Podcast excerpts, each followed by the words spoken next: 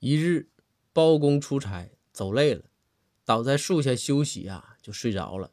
这时啊窜出两只吊睛白额猛虎只听一只对另外一只说道媳妇儿今天这午餐可是有了啊。另一只回道走吧夫君我这个最近呢胃口欠佳就吃不得这种烤糊的